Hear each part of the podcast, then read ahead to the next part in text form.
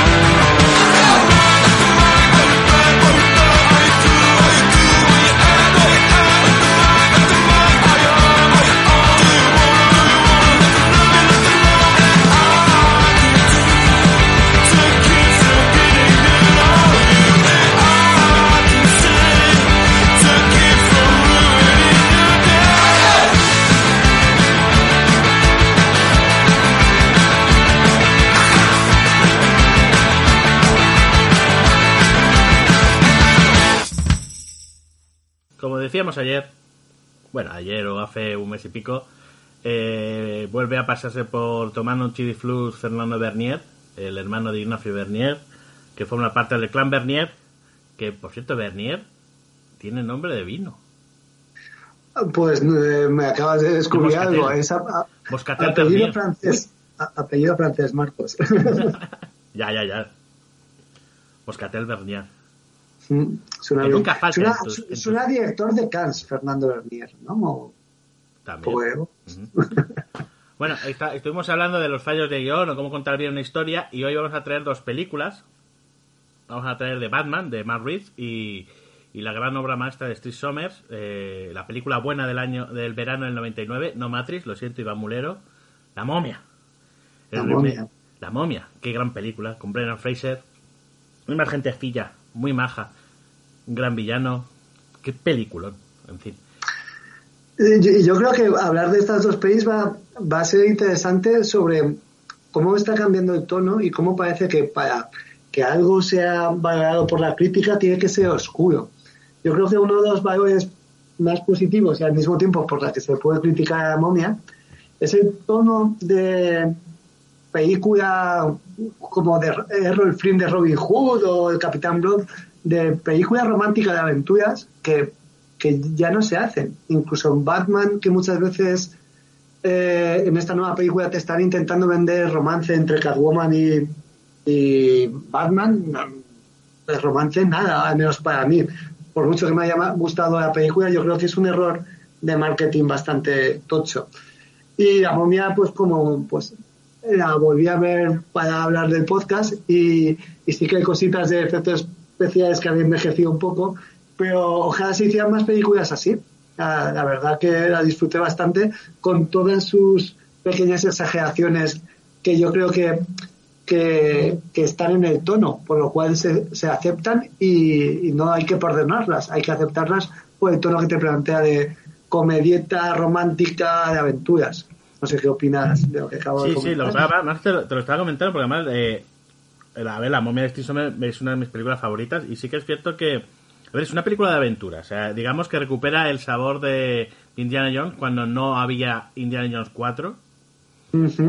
y, aparte que, digamos que es una película que tú la ves y dices tú, coño, esto es el prototipo junto con Rocketeer de, eh, de Johnson de, de, las películas Marvel.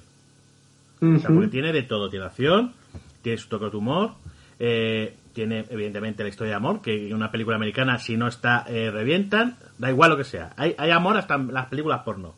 Películas que tú y yo no hemos visto nunca. Te, voy a hacer un matiz, te voy a hacer en, Batman intentan venderte la historia de amor, pero yo no la veo. Es que no la hay. En otra película de aventuras muy similar que no vamos a hablar hoy en Uncharted, incluso se cargan la escena de cama del pobre Tom Hoyle con su compañera. El tema de las relaciones de amor, eh, si son clásicas, es decir, de hombre con mujer, yo creo que ahora mismo Hollywood no, eh, no está muy por la labor. Bueno, depende de la película. Hombre, en, en, Uncharted, en Uncharted hay, hay, hay sexo of the record. Claro, pero no hay ni un beso. No hay ni un beso. Se supone que han dormido en la misma cama, pero ahí se ha cargado una escena. Ah, ahí hay roce. Ahí hay roce, pero no lo hemos visto. Podríamos decir que y Zendaya detrás, las camas. Y Zendaya detrás, saliendo de rodar un capítulo de Euforia. Madre mía, qué serie. Esta segunda temporada, yo no sé qué les pasa a los guionistas. ¿Qué coño os pasa? Ir, necesitáis ayuda. Están todos esquifiados en esa serie. He visto otro episodio sí. y no he podido ver más. Digo, necesito gente sana. Pues, pues, aquí estoy yo, el guionista sobrio que no toma alcohol ni drogas, o eso dice. No, sí, bueno, bueno, no. A ver, Euphoria es una serie que está muy bien hecha. Ya, ya, ya, ya hablaremos de ella un día, de fallos de guion, que tiene, que tiene agujerillos. Pero vamos, eh, volviendo a la, a la momia de Steve Sommer, eh, es, digamos, es un... No es, no es un reboot, ni, es una renovación de, la, de las películas de, de, la Hammer, de la momia de, de, de Boris Karloff con homenaje incluido. Y, uh -huh. y es una. Es una te, te hago matiz, te hago matiz porque recientemente yo, yo he visto La momia, la original de Carl Freund de 1932, que me compré un pack de los monstruos de Universal. Y eh, Boris Karloff es de Universal. Lo que tuvo eh, Stephen Sommers fue un encargo por parte de Universal, como hace poco con Tom Cruise y el productor este vinculado con JJ Abrams, para, para recuperar esa voy a utilizar nombre de franquicia, pero la original es de Universal. Sí, sí, digo Universal, pero también tiene ese tono de las películas de, de, de la Hammer. O sea, que uh -huh. pues, se junta un poco todo y, y la verdad es que eh, es una película que, que, que, como te he dicho yo antes, es que va como un tiro. O sea, desde el minuto uno es eh, presentación de personajes, más todos muy bien presentados, eh, con pocos elementos, muy detallados, los conoces a todos, a los buenos, a los malos, al que aparece dos minutos, no importa, te, te cuentan cosas, va, uh -huh. es que va, va, como un tiro, es ta, ta, ta, ta, pasado, presente, acción, pa, pa, pa. Llegamos a, a eh, vemos la presentación de, de la protagonista. Eh, justamente en esa escena en la que eh, tira, eh, monta todo el escándalo en la, en la, biblioteca, ya sabes cómo es la protagonista, ya sabes cómo es su hermano. Y por cierto, la momia tarda una hora en aparecer. O sea, del mismo modo que en Tiburón eh, Spielberg tardó una, un montón que prefiera el, el, monstruo, o sea, perdón, el monstruo, eh, el animal, porque estaba roto. Aquí Steven Solmer lo que juega es con los tempos, que los juega perfectamente. Sí, hay dos amagos, hay. Y la banda sonora, bueno, la banda sonora, me, eh, la banda sonora es que es espectacular. O sea, me, parece una, una película que, que, que, es que funciona de principio a fin. Pa, pa, pa, pa, pa, pa, pa. Que pues, la segunda se estropea. Sí, que la tercera es divertida, también pero la primera es casi un 10. Y de hecho, um, me estoy guiando un poco. La cuarta es la que no sale Raquel Weisz, ¿no? O... La tercera es la que no sale Rachel Weisz, que la cambia ah, vale. por María Velo. Que... Vale, perdón, pues. Guapísima igual. Que... Pues para mí ese año, que fue el año que creo que estrenaron antes Indiana de Indiana Jones, para mí la momia 3 es mejor que Indiana Jones 4, sinceramente. A mí, a mí, me, a ver, a mí Indiana Jones 4 me gustó. Me parece un homenaje a las pelis de estas de serie B de los 50 muy chulo. Vaya, claro, es un señor de casi 500 años haciendo de jovenzuelo 30 años, Indiana Jones. Y, y bueno, que sí, que se salva de la bomba atómica por, por un frigorífico, coño, que estamos hablando que en el arca perdida lo que pasa, que, que a ver, que incredulidad hay la que hay y lo que pasa claro. es que es cierto que la momia 3, la, la venganza de, de, de Jelly, uh -huh. bueno, todavía no, no está enfermillo, eh, sí que recupera mucho, eh, eh, digamos, el espíritu Indiana Jones. Sí, sí que es cierto que no es el mismo director, eh, es otro que ahora mismo se me ha ido, que, que no es mal director, pero es un película, eh, director de películas de acción de, de consumo muy rápido y, y que te hace muy sabor boca. Son películas que las ves, las disfrutas y te olvidas. Y eso era la momia 3. Pero claro, se comparó un poquillo con la Indiana Jones 4 y claro, pues había gente que prefería esta nueva eh, momia que la nueva Indiana Jones, que por cierto, yo la defiendo. Es cierto que solo uh -huh. la, vi una vez, ¿eh? tengo que volver a verla. Ahora, para cuando se estrene la quinta, que no sé cuándo será. Pero... A ver, que yo temo ese Indiana Jones 5 con Catherine Kennedy, sus results habituales, sus problemas con los directores. La temo, la temo. Desde que Spielberg decidió apartarse del proyecto, yo, aparte de que no soy muy fan de Mangold, eh, que si Mangold lo mola un montón. Tiene un apellido que mola. Mangold. Claro, Mangold, pero para mí no tiene ninguna película redonda. Incluyo Logan, que para mucha gente es la quinta maravilla. Eh, hay algo en su sensibilidad y la mía que no, no somos muy compatibles. Logan, Logan es una película que funciona bien. Pero otro día hablamos de Logan y, de... Correcto. lo vendo inmortal. Reconduzcamos. Pues yo a mí una de las cosas que, que, de hecho, la vi con mi novia que hacía siglos que no la veía ella tampoco. Y a ella le gustó bastante cuando era más jovenzuela. Lo que me gustó por parte del personaje femenino de Evelyn, que sí tiene esa presentación que tú has comentado de mientras está buscando ahí unos todos los muebles de la biblioteca se caen, está marcando que a lo mejor la chica no es muy buena, eh, no es muy aventurera o no, se va a poder, eh, digamos, actuar de forma muy suelta en un entorno a lo mejor más salvaje. Eh, para mí la peli es súper feminista. De hecho, no hay casi ninguna mención del protagonista diciendo, no puedes venir porque tú eres chica. Para nada. De hecho, Y aparte, ah. Evelyn es autosuficiente para hacerlo bien y para hacerlo mal. claro, eh, para las dos cosas, para las dos cosas, muy bien. Es un personaje eh, tridimensional dentro de este tono. Eh, sí que hay menciones de algún villano de vas a hacer caso a una mujer, pero lo, dice el ave más malo del, del planeta, pero por parte de Edward no hay en ningún momento eh, no, no, la consideran menos por ser mujer nunca el personaje de Rick. Eh, y me gustó un montón. Y para escuchar a la tonta de Zoe Kravitz diciendo que eh, que los personajes de las aventuras de antes no eran tan duras, autosuficientes y tridimensionales como el suyo de Catwoman. Que perdona mucho que yo creo que esa chica no ha visto mucho cine sinceramente. en sus fiestas de perfumes con su padre roqueo, pero realmente no ha visto la momia. No, no, no, no, no, no. No, no, aparte que no, no más. Eh, además, hablabas de los efectos especiales. Es una película de hace 23 años, pero los efectos especiales.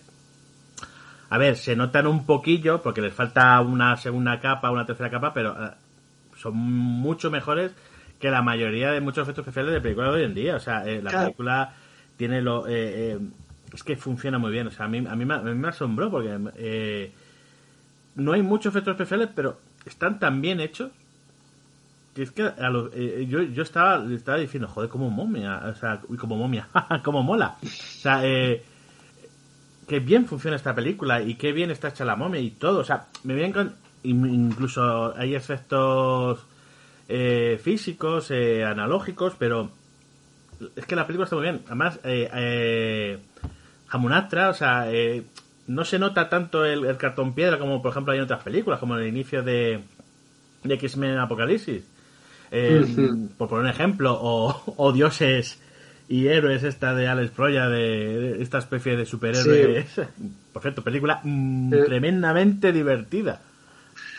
Yo la vi una vez y la verdad que me decepcionó. La vi en el cine y no caí, pero lo que comentas, cuando la vimos eh, por primera vez en el cine, que yo la vi en el cine, pues no me acuerdo, te he comentado antes de arrancar que, que yo no solo me veo las pelis que me gustan, sino luego las estudio. Y todavía no me acuerdo mucho de lo que decían, pero de las cosas que me, sí que me acuerdo es que todo el arranque de Egipto, no sé cuánta pasta se habían gastado de presupuesto para intentar, digamos, venderte este principio espectacular que ahora sí que frente a otros efectos especiales hay cosillas de composición que han envejecido, sí, pero sigue funcionando y, te da un poco el tono de, lo que va a ser la peli. Va a ser algo espectacular, te va a llevar a un pasado, eh, a un lugar romántico que lleva a la idea de romanticismo de aventuras, de ir a sitios exóticos.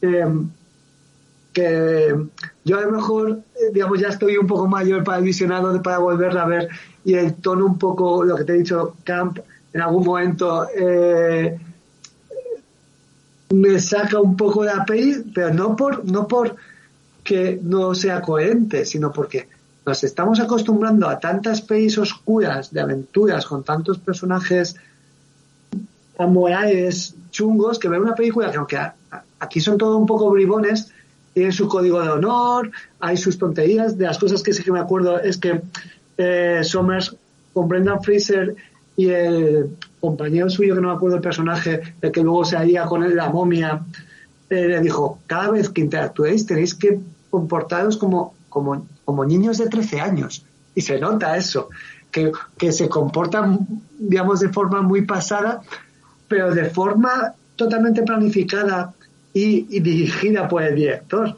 Si, están un poco tan pasados en, tu, en sus interacciones como si fueran eh, críos, es porque está buscado y porque buscaban un tono.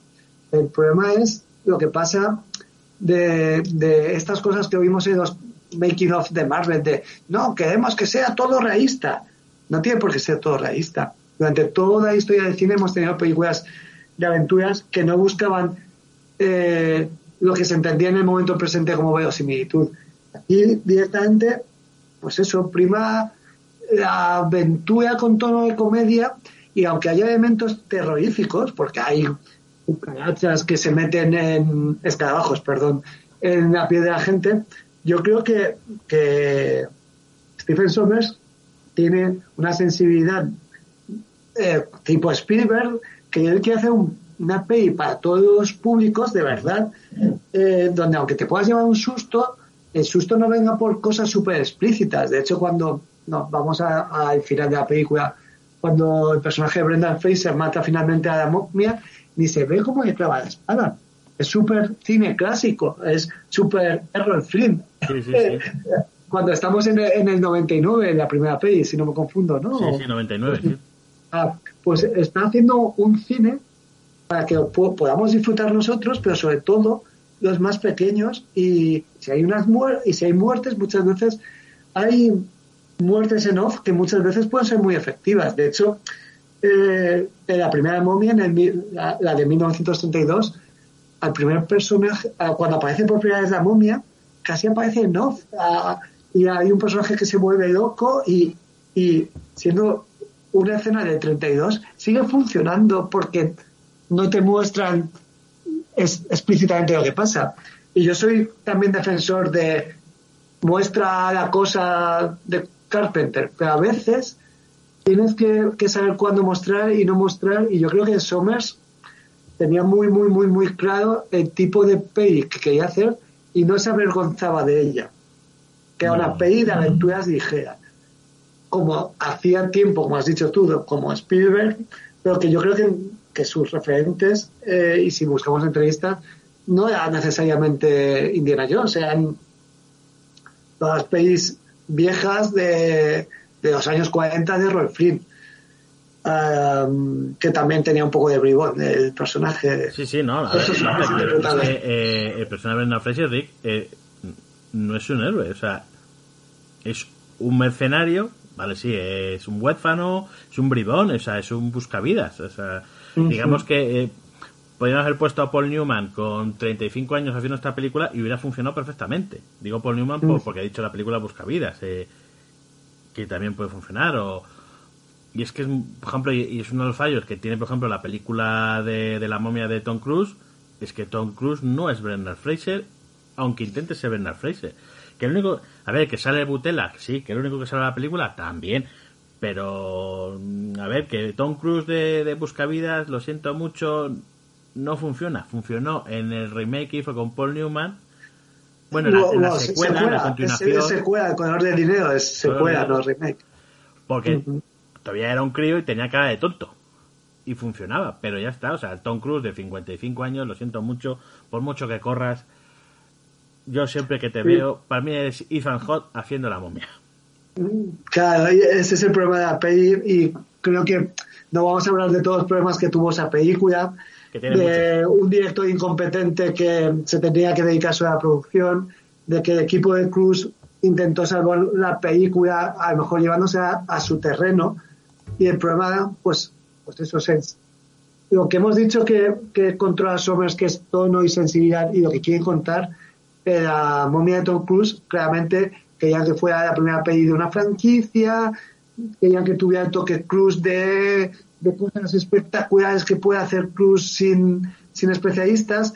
Y, al final lo que tienes que hacer es contar una historia, no pensar que estás al servicio de otras películas que vas a contar que luego nunca se contaron. Esa famosa foto de Vallety con Bardem para hacer de Frankenstein, Johnny Depp, ah, vende humos, todo.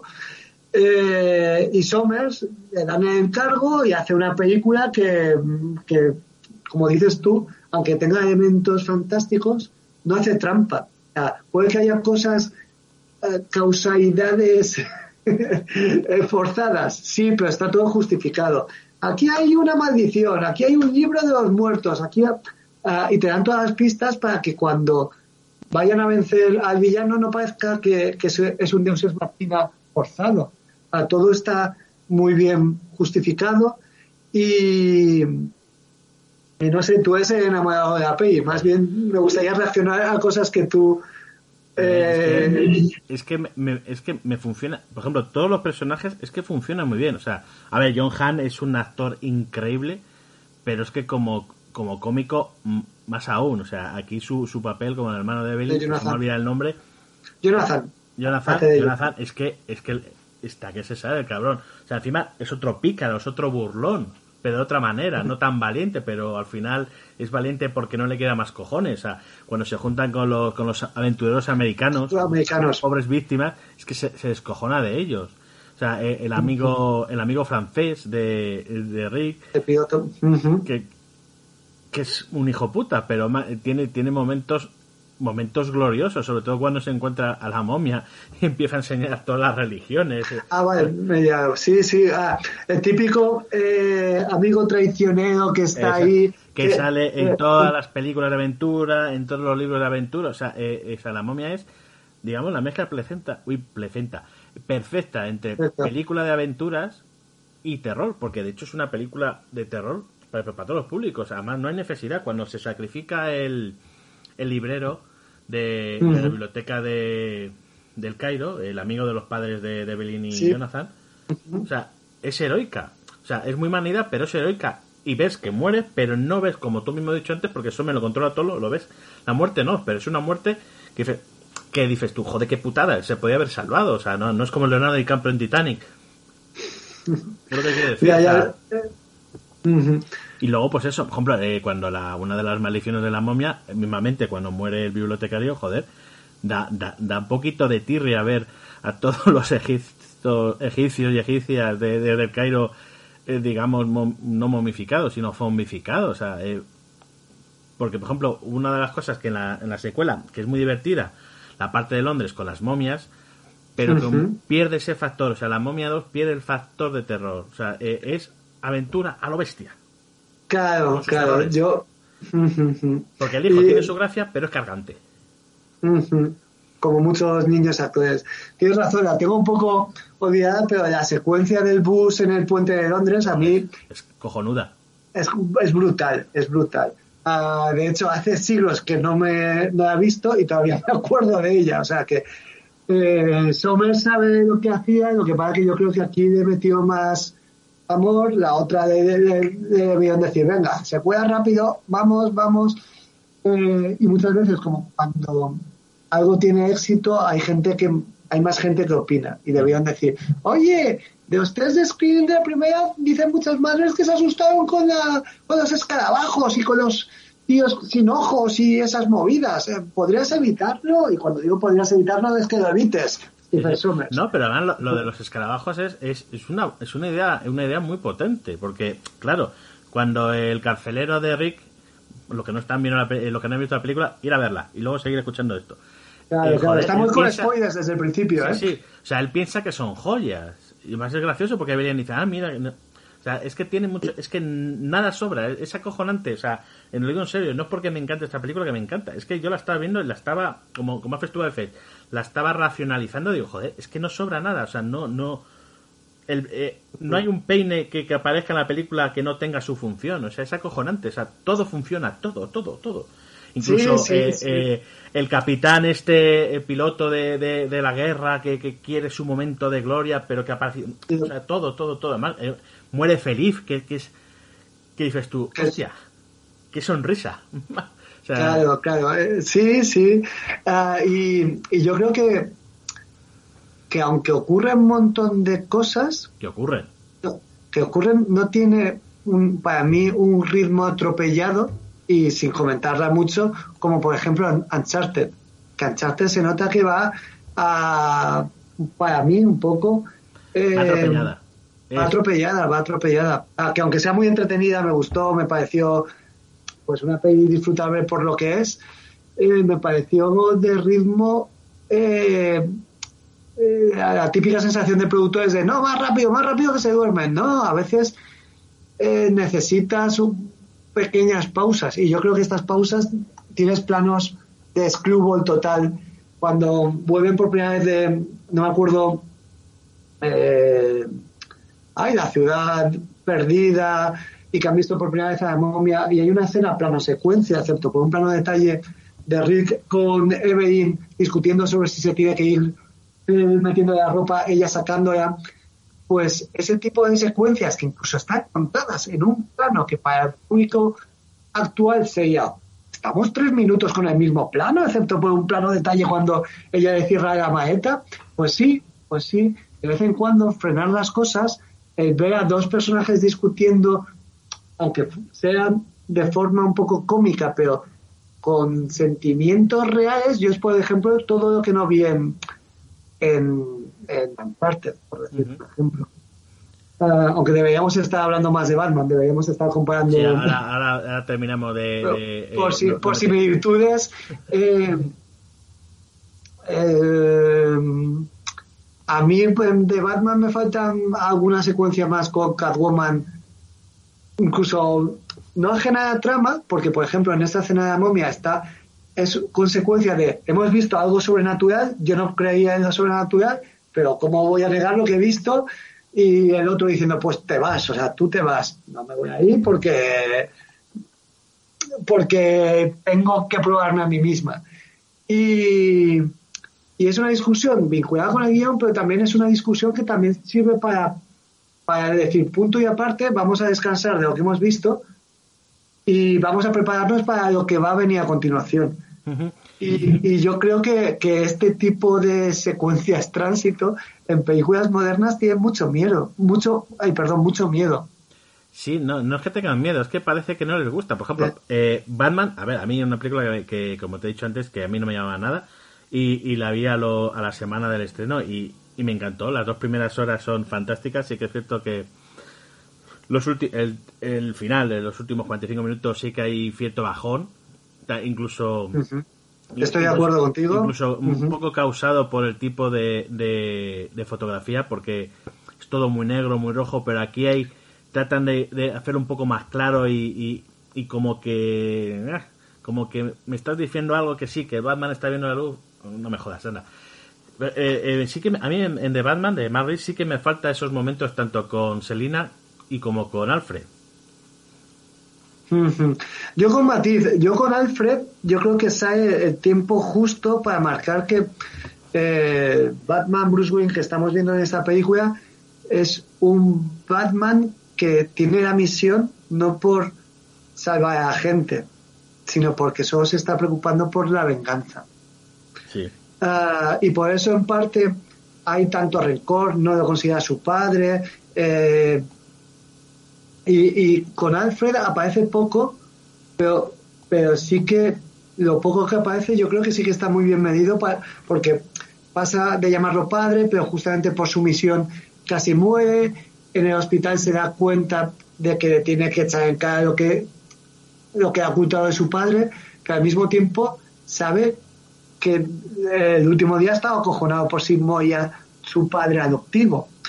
Eh, y en parte, eh, digamos, el viaje emocional con tan pocas escenas con Alfred, me lo creo más que todas las escenas con Selina. me, creo, me creo que sean compañeros de aventuras, pero no me creo que sean que estén enamorados. Ni ella ni él. Y eso que ella es más proactiva que, que Bruce no, me, creo nada, no me creo nada. Eh, por mucho que puedas decir, es una alma atormentada, fin, es alguien tan capaz como yo, que encima me ha vencido en combate, tal, pero dentro de este mundo tan corrupto, aunque es alguien que claramente es bueno. Eh, hay, no, no, sé si es química entre actores, pero yo creo que es falta de, de una escena de verdad que, que, que hagan que se atrevan a hacer una escena romántica puramente, por mucho que estén en un atardecer eterno en, en, ese edificio de construcción, eh, lo que hace Steven Sommers en La momia, de, de abrazar eh, el romanticismo, Batman, como es una película que, que quiere ser más oscura que las pelis de Nolan, no se atreve.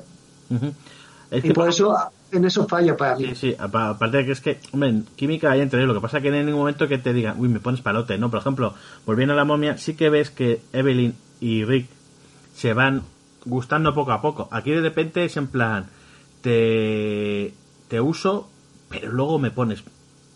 Eh, ¿eh? O sea, bueno. Claro. Pero vamos, que este digamos que para mí es el, el, el, punto malo que tiene que tiene este de Batman, porque me, parece una película que, que, por cierto, también abraza el terror, ese, ese homenaje a... El Batmóvil es, es el coche diabólico de, de, Stephen King o, o, el, actual motorista fantasma de Marvel, por poner un ejemplo. O sea, me, me, parece que, eh, que Matt gran director, me, me encanta su, su primera película, la de, la de Monstruoso, me parece una película genial. Película, una película que, que además hecha también con, con un tempo, vale que sí, falsa cámara de mano y todo eso, pero a ver, Pero funciona a la perfección, monstruoso, incluso déjame entrar. Eh, a mí me gusta más que la original, por cierto, a pesar de que mucha gente dicen que, eso es una herejía. No, lo siento mucho, el remake es mejor que la original. Claro, yo, yo, yo soy ambivalente. A mí hay cosas que me gustan más de la de Matt Reeves y hay cosas que me gustan más de la sueca. Eh, por ejemplo, ¿qué me gusta más de la sueca? La divagación de las historias. Eh, esa subtrama con el otro convertido en vampiro que se quema, que casi, la versión de Matt Reeves van a un sota caballo y rey de estructura americana. Eh, a, mí la, estructura un poco más del libro de la, de, la sueca me mola más. A lo mejor no es difícil comparar a las dos actrices protas. Eh, por no conocer la, actriz sueca me creo más que, dentro de que es un pedazo de actriz la Croetz Moetz. Eh, eh, pero bueno, dicho eso, la secuencia final es memorable la de Matt Reeves, mucho mejor que la de la sueca. O sea, que yo creo que no hay que despreciar ni una ni otra. Como creo que dijo Mark en su momento, él intentó volver a ver la peli. Él estaba adaptando el libro a su rollo. Y yo creo que, pues, tiene tonos y sensibilidades diferentes y las dos son igual de válidas y las dos ganan a la otra en ciertas cosas. Así que yo no soy de los que voy a pensar que es una energía, lo único que, que es como comparar Millennium de David Fincher con la sueca, pues hay cosas que la sueca es mejor, como sobre todo Lisbeth, pero el final, el clímax para mí, la de Fincher es mejor, más cuidada, pues, pero ninguna es mejor que la otra, creo yo. Bueno, lo que pasa es que, por ejemplo, eh, la, la, película original, la sueca, es una película independiente, una película europea, y la de Madrid no deja de ser una película comercial, que muchas veces tienes que ceder algo. O sea, yo cuando... Y, volvemos y volvemos a lo de siempre. Es que las películas de Marvel, no, a ver, las películas de Marvel son comerciales, pero también hay autoría. Un ejemplo claro lo tenemos en, en, en Watiki, incluso en Eternos, a pesar de que mucha gente la pone a parir. O sea, eh, tú tienes que saber jugar tus cartas y, saber que puedes meter mano donde te dejen y cómo te dejen y saber. Y eso, por ejemplo, Marvel lo ha hecho mucho. O sea, este de Marvel la querido. Te voy a hacer un inciso, te voy a hacer un inciso porque realmente, y no lo digo por ti, sino por estos debates no reales que se crean sobre la autoría. Antes de, empezar este podcast, me he leído el guion de un, no lo voy a llamar amigo, pero conocido eh, guionista de la Comunidad Valenciana. Y él está con un guion fantástico aquí de la Comunidad Valenciana y lo ha pasado por analistas, me pidió que lo leyera. Y el problema, hay una fantasía diciendo que el cine europeo no tiene que pasar filtros. Justamente hemos estado hablando de todos los problemas de, de las de los cambios y ajustes que tienes que hacer incluso para conseguir pasta de una subvención. Con lo cual esta fantasía de que el autor europeo no, no tiene su visión comprometida, me río, o sea, me río muchísimo. Me río por cómo consigues la pasta de subvenciones, con los compromisos que tienes que hacer siempre con la productora que te compre el guion, porque siempre hay alguno. A, que, a, diferencia de eso, muchas veces en cine americano, cuando ya confían en ti, a lo mejor te dan carta blanca. Todo lo contrario que pasa cuando estás con ciertas productoras, no se voy a decir europeas, eh, españolas directamente. Así que ah, bajo la mierda esta de autoría, de la voz única, Taika Waititi, por ejemplo, con Thor, eh, si has escuchado el comentario de Thor Ragnarok, cambiaron mil cosas. y cambiaron porque dijera él, oh, voy a cambiarlas. No, porque los screens de audiencia no funcionaban en ciertas cosas y Odin aparecía donde no tocaba y esto no tocaba y esto no tocaba. El, el testear tus obras es malo Cronenberg las testea, aunque no entienda, aunque no, aunque no haga caso literalmente, solo tome lo que quiera. Ah, esta idea de autor que se masturba y la masturbación nos tiene que gustar a todos, yo creo que es un error y es una ponzoña que existe desde la Nouvelle Vague, donde no entienden que el cine, ante todo, es un arte colaborativo, que claro que el director eh, tiene que llevar el tiene que ser el que diga dónde está el norte. Pero es que muchas veces ni siquiera el director es el guionista. Ah, ¿De qué estamos hablando de autoía?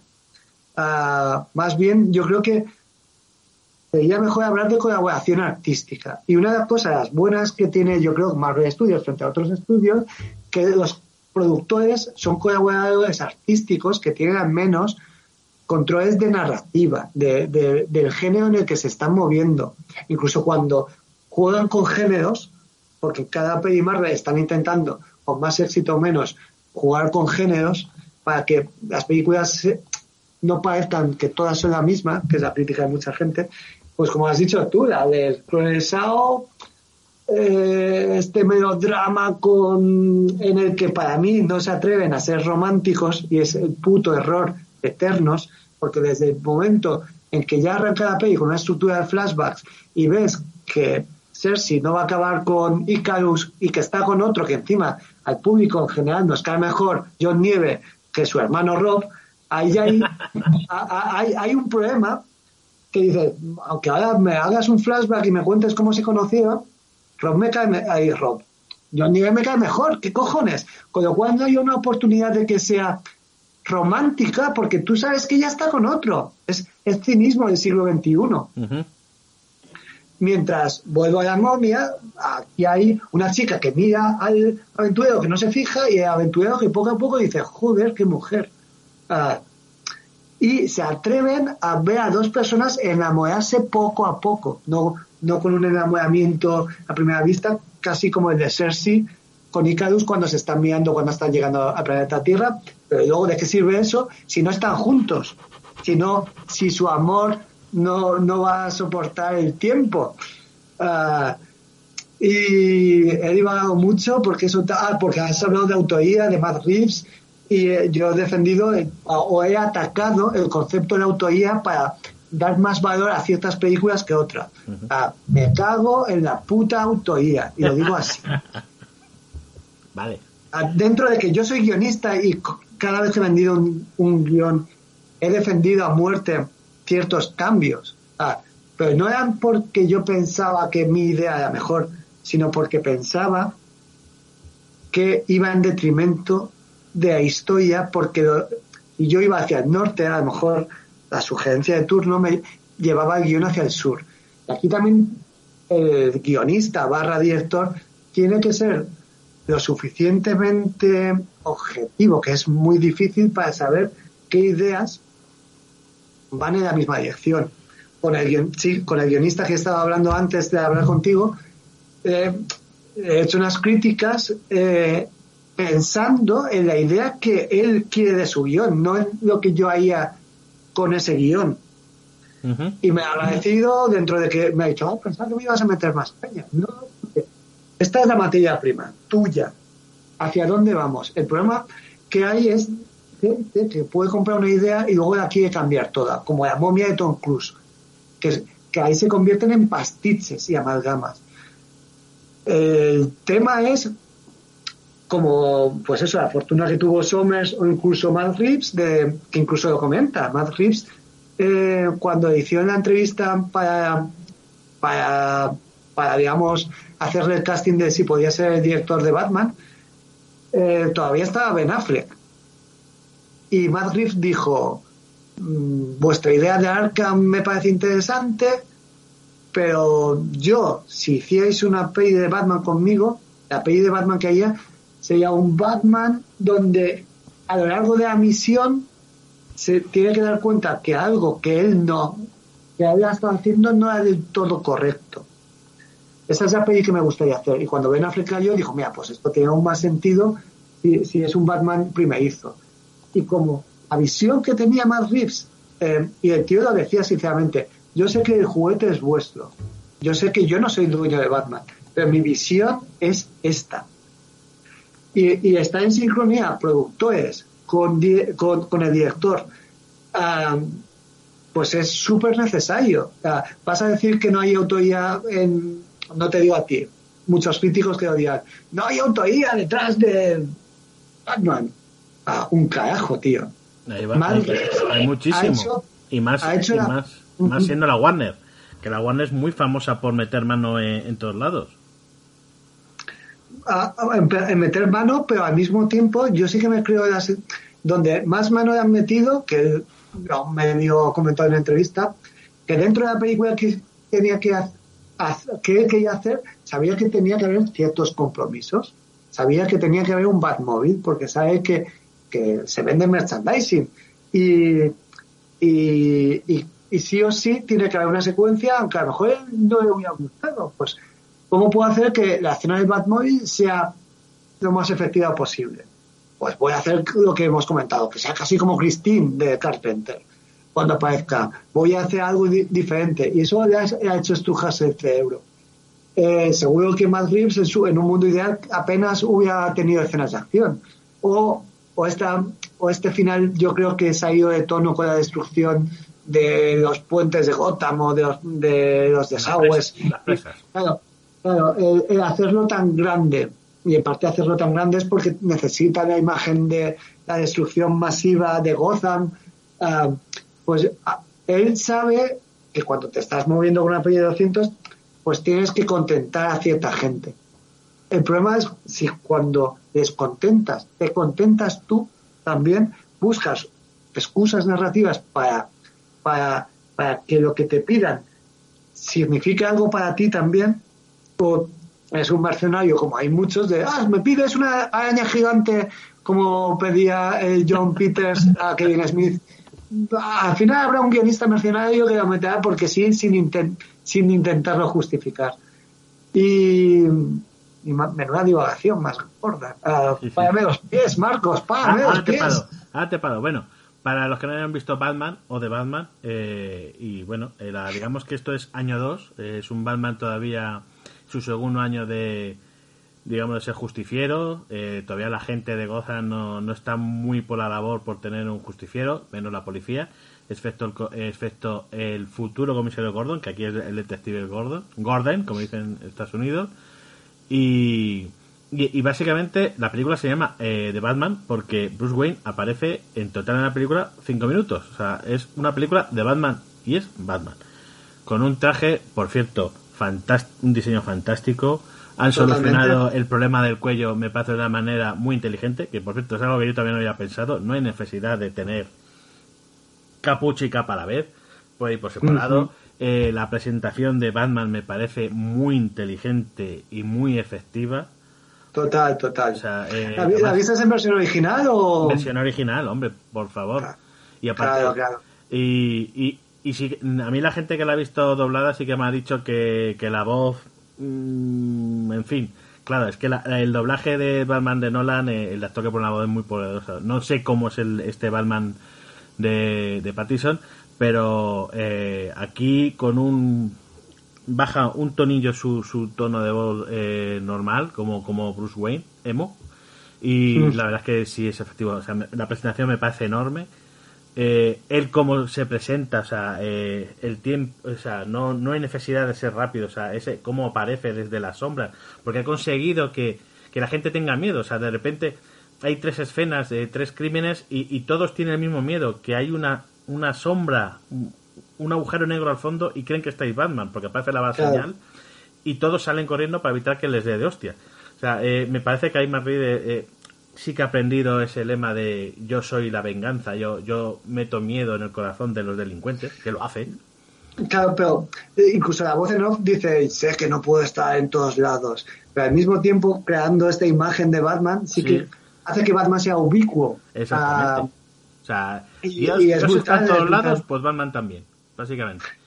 Y, y- y para todo fan, que casi tener un diario de guerra a los Frank Miller de año uno, Sí, sí, sí. ah, con la voz, con el tono que tiene eh, Pattinson es brutal. De hecho, eh, las pelis que me gustan intento buscar bastante información. Y comentan que justamente la voz de Pattinson la tuvieron que trabajar mucho porque querían que tú fuera monocroma, monotona, pero al mismo tiempo tenía que tener subidas y bajadas, pero al mismo tiempo querían hacer frases a la contra. Y lo que vemos es que parece que, es muy eh, fácil eh, detrás de, esa voz presentando a Batman sin verle a él, hubo un curro am, de tres pares de raíces. Y también tienes a, una- a un pedazo de actor, por mucho que le odiamos todos al pobrecillo por hacer de vampiro brillante, pues Pattinson ya, digamos, con todos los directores que ha currado, eh, con todos los papeles interesantes de todo tipo que ha hecho, yo creo que ya eh, podemos empezar a valorarlo por el, por el gran actor que es. Que es un poco emo de normal, pues sí, pero también hay que decir que es fan de Final Fantasy y nos cae bien por eso. No, y luego, y luego sí que es cierto, con la máscara eh, el mentón funciona como Batman, ese es Frank Wiley, o sea, hay un momento que dices, es, es- el Batman de Frank Wiley.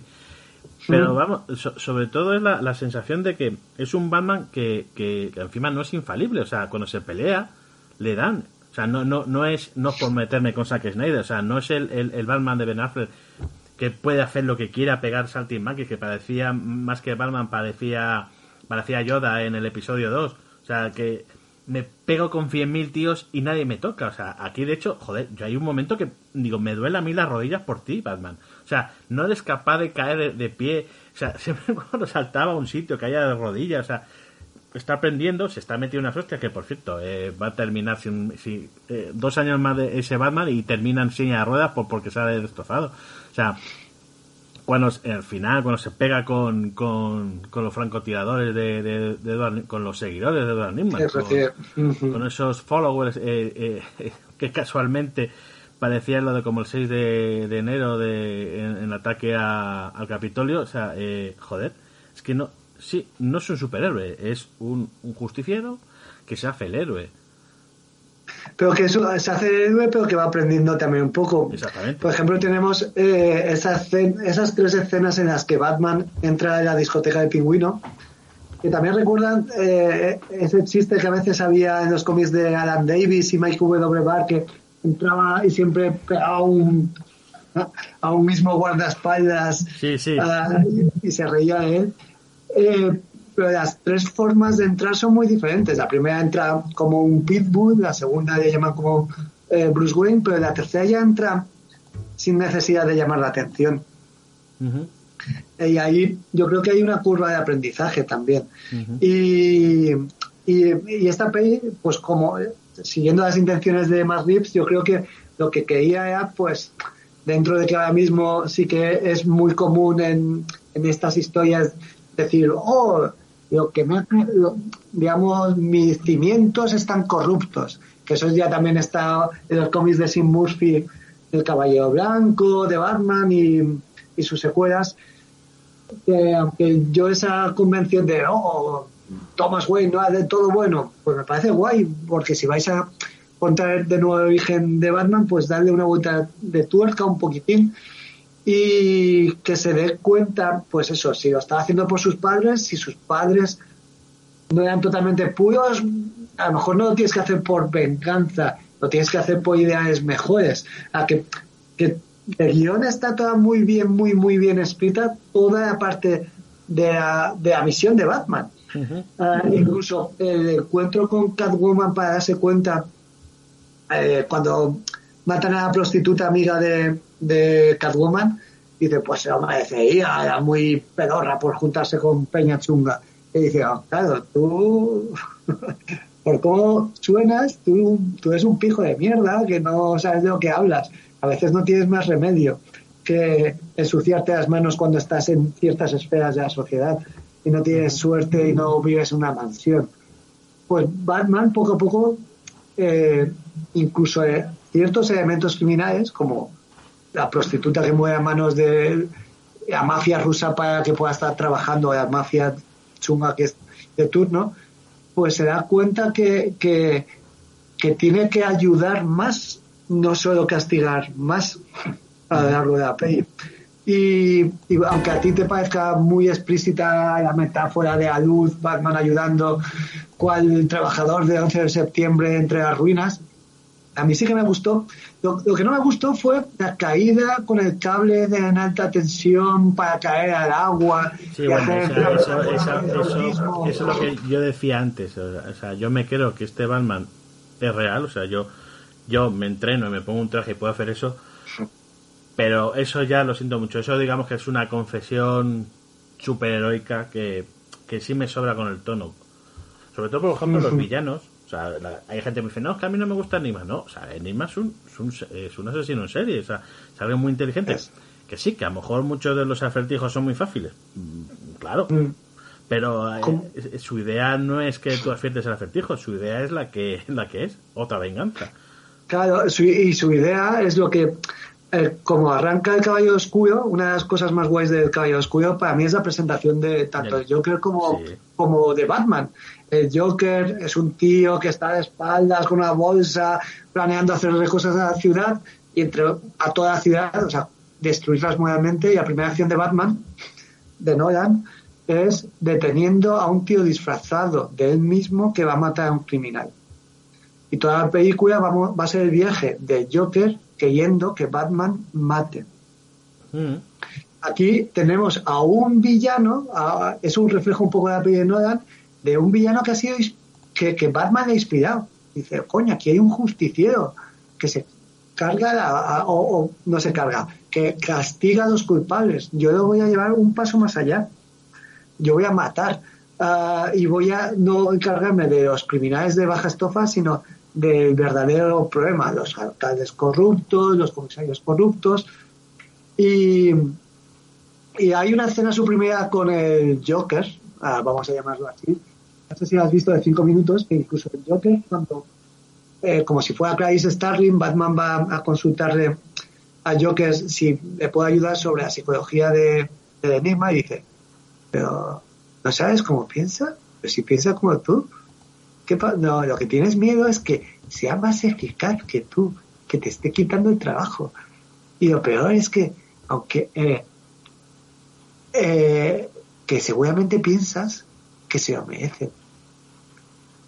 Pues esa secuencia que se cargaron, seguramente por duración, seguramente por no destripar a Joker, yo creo que es muy iluminadora de, la relación entre el Joker, el Reader, aunque luego también realmente tiene más impacto emocional cuando se lo dice en medio de la entrevista, que ya haya alguien que haya insinuado de que le resta carga dramática a cuando Batman dice, coño, este monstruo lo he creado yo.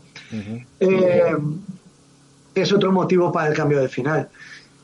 No, y aparte, eh, aparte que la, vamos a ser sinceros, lo, he dicho en Twitter, o sea, a mí la escena de Joker está muy chula, no tiene la fuerza que tenía la de en el, lo que hizo Nolan con, con Batman y, el Joker de, Herbert, pero es que eh, sobra, o sea, no hay necesidad de que aparezca el Joker en esta película, o sea, no, no se necesita, o sea, aparte que sería un coitus interruptus en mitad de toda la película. Sería un, anuncio de cinco minutos y luego sigo con la película. O sea, no, no se necesita. O sea, el Joker aquí no pinta Claro. nada.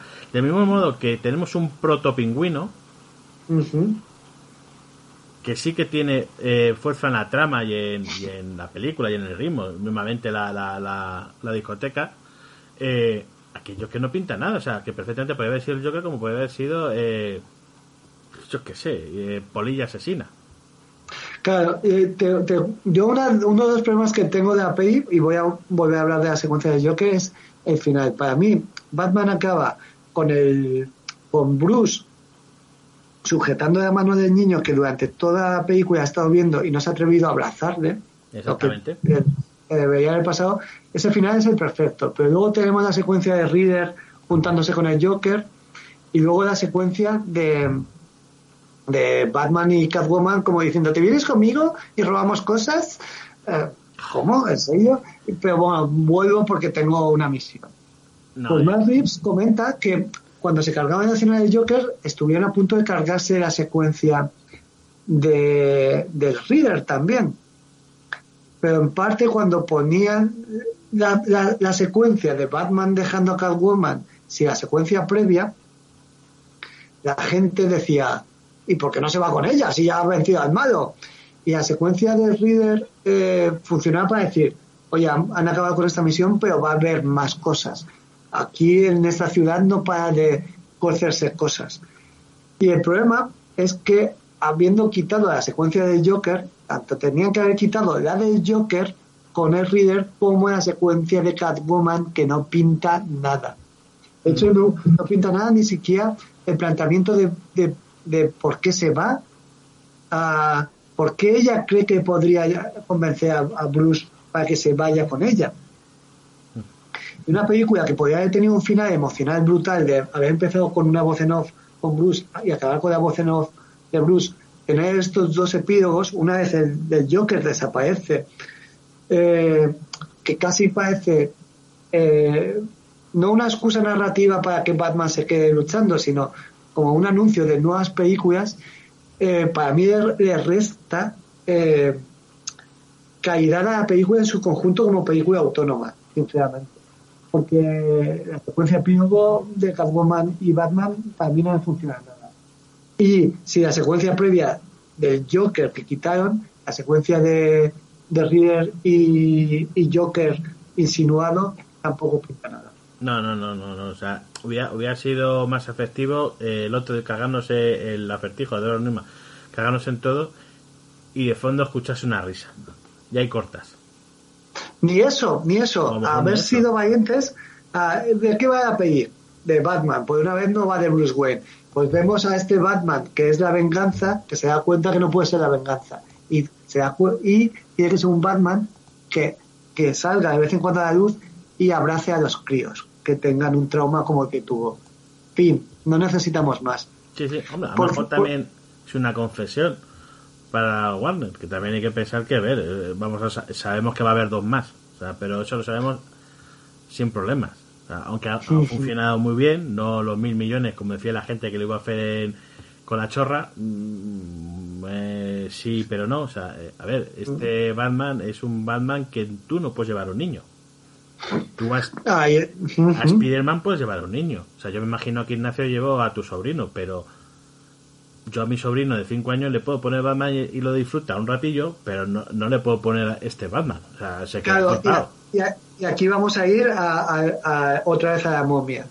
¿Es correcto ver, o sea, tener una película de Batman que no podamos llevar a un chaval de 12 años? Aquí falla algo si no sabemos hacer una peli de Batman. Eh, porque yo también he oído, que también es el público no- moderno, que por parte de, de los hijos de, una, de un amigo mío, que no les gustó la peli porque no tiene acción y porque es muy oscura y bla bla bla bla bla bla O sea, bla. tiene, Que- tiene, tiene acción, pero tiene una acción cruda, tiene una acción de película de los años 70. O sea, no es el Batman de Zack Snyder, vuelvo a entrar. Claro. No es el, el. Batman saltarín de Zack Snyder. O sea, es un, es, perdona, es un luchador. Es como es Batman, Claro. es el Batman detective. Que es algo maravilloso. Tenemos ya un Batman detective. Un Batman que hace lucha callejera. Tiene su moto, tiene sus gadgets, pero es un Batman como, como justiciero como tiene que ser. O sea, no, no, no es. Pero como has dicho tú, tú mismo, con, eh, digamos, con estos jugueteos, con, con Zodiac o Seven de Fincher, claro. que tenemos una peli... SWAT también, como matan, o sea, o sea eh, coge cosas, o sea, es como, como la nueva la nueva IT, la de...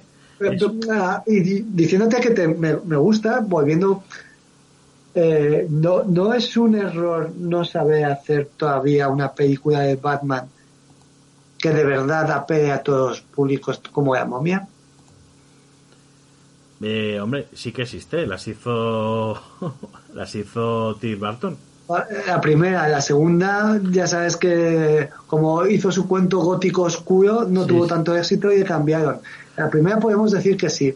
aunque a mí me gusta más Batman Vuelve que la Batman, que la primera Batman, ¿eh? Igual, igual. Yo ya vi en el cine, de, fui invitado por Canal Plus, me acuerdo. Yo pagando. Eh, en el preestreno, en el preestreno, eh, invitado por un amigo que ya había conseguido la invitación. A mí me flipó, pero mi colega, joven, no, no entendió nada. ¿Qué es esto, tío? A, mí a, me, me, gustó por su nivel metafórico, ya hace un montón de tiempo. Pero yo creo que, que el Batman aventurero James Bond casi planteado por Nolan, detective, pero con un pequeño toque fantástico snyderiano, sería la amalgama perfecta. Ah, pero aquí hay una tendencia a decir Batman tiene que ser oscuro, más oscuro, y más oscuro todavía. Cuando oyes a Matt Reeves, están diciendo casi de... Eh, teníamos que hacer un Batman más oscuro después del último Batman oscuro. Pero si el de Batman Superman era un puto psicópata. Era, un tarao, o sea, tú le ves. Era un tarao, o sea, ¿qué, dices? Es el hermano de Ayuso, o sea, es, o sea, el Batman de Ben Affleck, yo conozco a la gente que, no, no, perdona, ese tío es un psicópata, o sea, pero de principio a fin.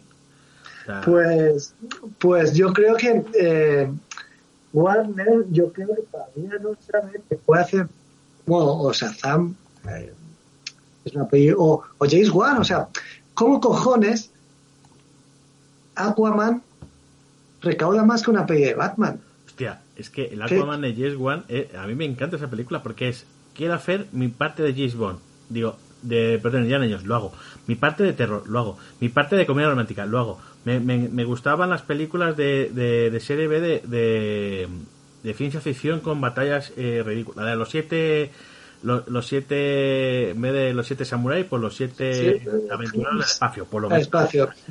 Cada, cada, escena de Aquaman es una película distinta o sea lo tiene todo y funciona. Pero, tiene, ah, pero a eso voy Batman podría tenerlo todo o sea y vuelvo a lo mismo que, que la peli más taquillera de universo heroico de, de, de DC sea Aquaman con Jason Momoa que no es buen actor con la otra, que no es buena actriz, los dos sean muy guapos, muy cachas, pero la peli no se aguanta por el carisma de, de sus estrellas, sino por el buen hacer del director. Haciendo una película de aventuras que recaudó más de mil millones. Sí, más que Wonder Woman, me parece. Claro, más que Wonder Woman, más que todas, más que todas. ¿Por qué porras no hay una peli de Batman en este nuevo universo o no saben hacer una peli de Batman que aunque sea buena, aunque sea buena, sea de verdad para todos los públicos, porque se podría hacer Batman año 1 a pesar de esas imágenes crudas de Gordon con su mujer embarazada y poniendo los cuernos, es una peli PG-13 como esta. Hace falta eh, decir va a ser más oscura, hay más oscura, hay más oscura todavía, hay más oscura, hay más oscura. Yo creo que, que, se avergüenzan del género que están produciendo. No, no te digo más rips, porque más rips hizo la peli que quería hacer, y si ves las pelis que, que hace, hay elementos en común. Pero por parte de Warner, eh, pues eso, no. Yo creo que bueno, yo creo no, es una, una afirmación clara cuando están diciendo todo el rato que ellos no hacen películas de superhéroes, ellos hacen buenas películas. Se avergüenzan del género. Bueno, Sasan, es una película de superhéroes. para toda la familia. y funciona muy bien. Y funciona bien. Y bueno, pues yo a 1984 lo intenta. Claro, eh, para mí es un truño de nivel máximo. Eh, pero muy, muy, muy, muy, muy. Una pena que Jeff Jones esté por ahí metido. Espero que por un guion muy modificado, que no hayamos visto lo que ha escrito, porque si no. Madre mía, madre mía, madre mía. Pero bueno, volviendo a The a mí sí que me, me, ha gustado y me ha gustado mucho. De hecho, a niveles técnicos, eh, la fotografía de Greg Fraser, que es el que ha ganado el Oscar ahora mismo por Dune, es brutal. Eh, el juego de eh, utilizar la tecnología, ahora se me ha ido el nombre, el domo de Mandalorian, lo, lo utilizan en diversas ocasiones en el tejado de Gotham. Hay, hay un curro fotográfico muy, muy, muy, muy cuidado con mucha intencionalidad narrativa, que muchas veces se habla de guion, pero no se habla de, de la narrativa, de, de, otras cosas como el diseño de sonido de la película, que está cuidadísimo, que a lo mejor tú me dices en Twitter, como el propio eh, y el equipo de sonido han querido remitir a este a, a, a estos antihéroes que se toman la justicia por su mano, que la tradición americana son los vaqueros los eh, del, oeste, pues como las botas de, de Batman casi parece que, que tienen espuelas. Sí, sí, sí, sí, de hecho, de hecho me hizo muchísima gracia porque además es, es eh, un ruido como paso, pasito, es como ver a John Wayne, ese, ¿Mm? ese homófobo machista uber republicano haciendo de vaquero. Claro, yo, yo mira, con, eh, con John Wayne, claro que soltó declaraciones chungas en esa revista, en esta entrevista de Playboy, pero muchas veces es como lo de Will Smith de la hostia que ha pegado. Igual. Claro que es un, es un poco loco que estemos juzgando a cierta gente por su momento más bajo, cuando tienes montón de, eh, montón, montón de entrevistas a John Wayne y de gente, digamos, de color, que para nada es racista, que, tuviera un lenguaje racista en esa época no hace que sea racista del todo. Para mí. Ah, no, no sé. Ah, y, y, se, se, ponen etiquetas a mucha gente y John Wayne, pues sí, era republicano, pues como mucha gente republicana en el en el, en el Hollywood clásico. que sí, que sí, que sí. Lo, ah, que pasa ah. que lo de John Wayne es que nunca lo escondió. Pero no hay ningún problema en ser republicano. No, no, no, si yo no, no, no, a ver, que hay republicanos y republicanos, lo mismo que hay peperos y peperos. Y lo mismo que hay socialistas y socialistas. exactamente, igual que hay podemitas y podemitas. que esta forma de descalificar muchas veces por alguien por su ideología y vuelvo a lo mismo, por una declaración que la mayoría de la gente ni siquiera se ha leído, eh, por la cual le llaman racista, y es una, pues, una entrevista, me parece que en Playboy. pues yo creo que, que, no es justo, igual que se llamado a Will Smith eh, psicópata violento, pues no, se fue eh, en, en, un momento de debilidad, de máxima tensión en los Oscars, pues no estuvo a la altura de las circunstancias. No, no, no, a ver, no ¿Lo hace mejor persona o creador que otros? No. las películas de Will Smith seguían funcionando a pesar de que hiciera algo que no, no debía hacer. Y, siento que te haya cortado así, pero ahí, no sé, es que hay, hay como, como lo de Mel Gibson, que toda la gente se sigue metiendo con Mel Gibson, pues no, tío, o sea, hay, hay gente haciendo cosas muchas más graves eh, que cierta gente que que siempre tiene una especie de cruz eterna que no creo que sea muy justa.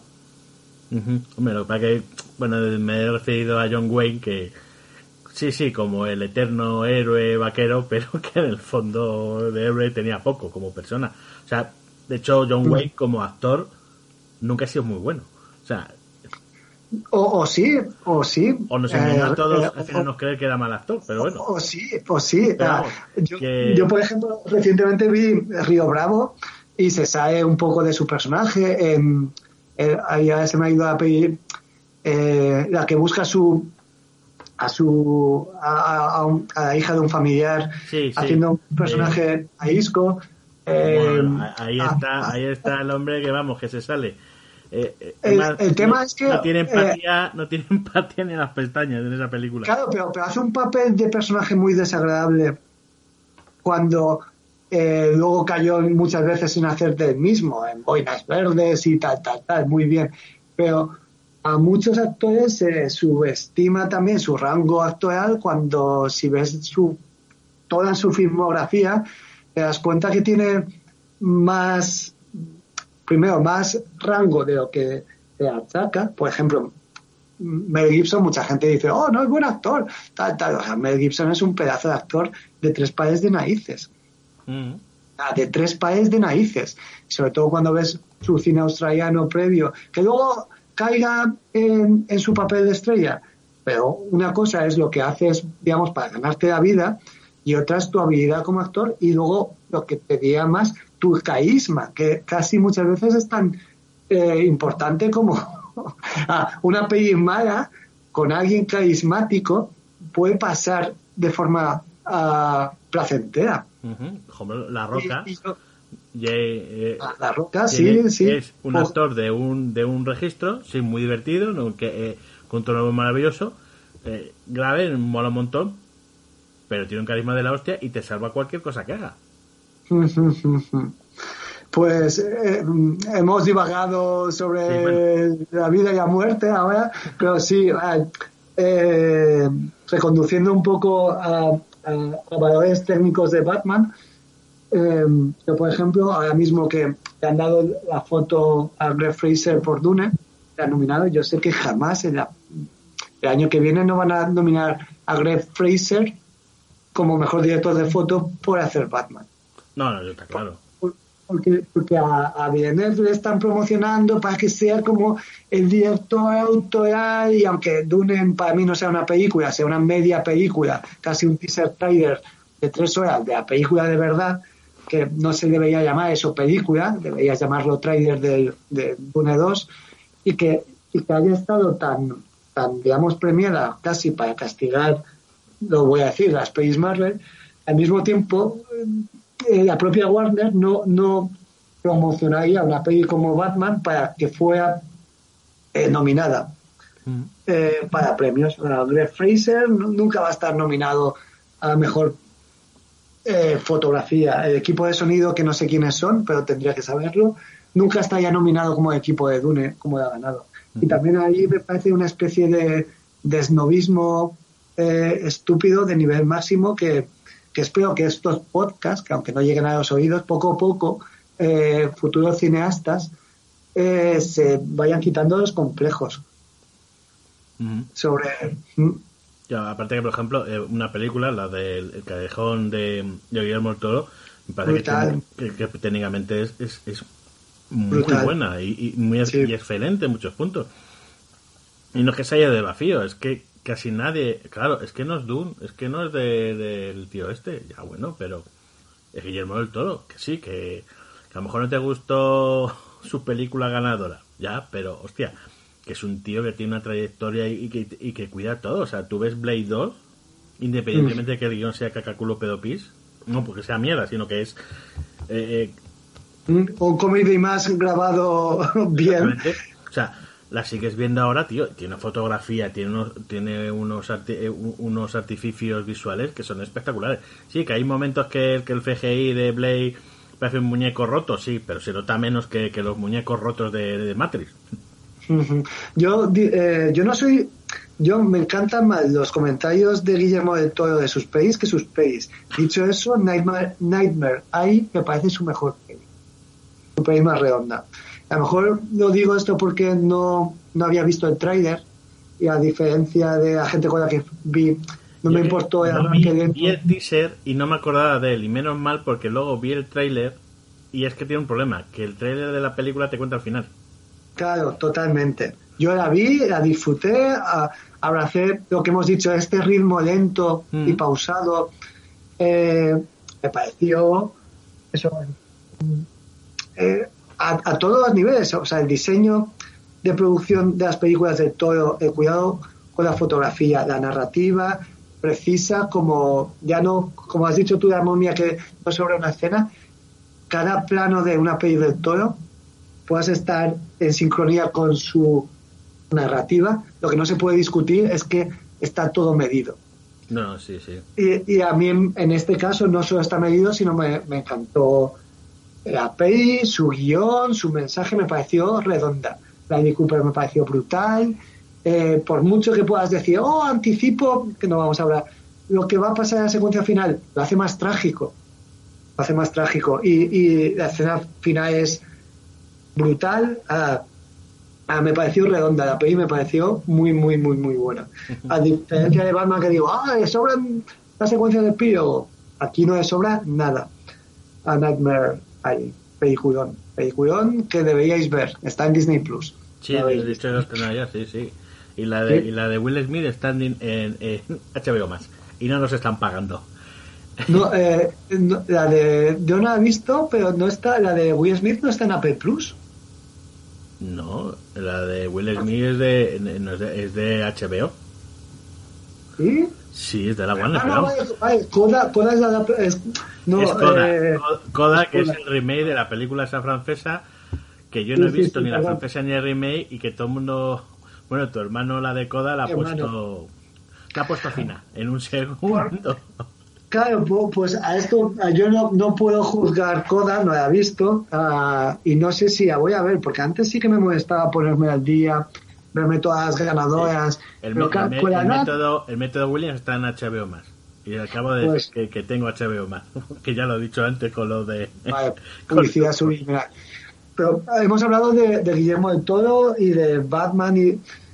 Pues yo estoy convencido que detrás de... O a, lo mejor me confundo, que vamos a tener una peli en la que la narrativa audiovisual que debería contar, el cómo cuentas con planos, eh, a lo mejor no hay mucho pensamiento detrás, dan más valor a las interpretaciones, al drama que hay, que, a cómo lo cuentan visualmente. A lo mejor luego la veo y me confundo y digo, hostia, no, hay un viaje de, ópticas que han empezado con angulares y luego han acabado con objetivos o lo contrario, y hay una intencionalidad eh, fotográfica y tal, tal, tal. A lo mejor sí, pero lo dudo mucho, lo dudo mucho. Y que, y que desde por parte de la academia no se premie películas en las que la narrativa audiovisual esté, digamos, todo esté en sincronía, actuaciones, dirección, guion, y que, y que haya un trabajo de verdad audiovisual y que no sea teatro filmado, eh, me parece preocupante. Me parece preocupante. Pero bueno, eh, se ha visto este eh, es que bueno por lo menos ha, ganado el español el corto de animación que para mí era mejor no solo porque porque sea español sino porque e, era el que realmente tenía que ganar. A diferencia de joder Encanto pues sí Encanto me, encantó la casa pero la película no. De hecho Luca me parece superior en todos los sentidos a Encanto. La de mm. los Mitchell también incluso Raya es mejor también. Raya, porque es una película que a, tu hermano y a mí nos encanta y hay gente que se mete con ella. Digo, perdona, Raya es un peliculón. Raya es un peliculón de aventuras de tres pares de narices.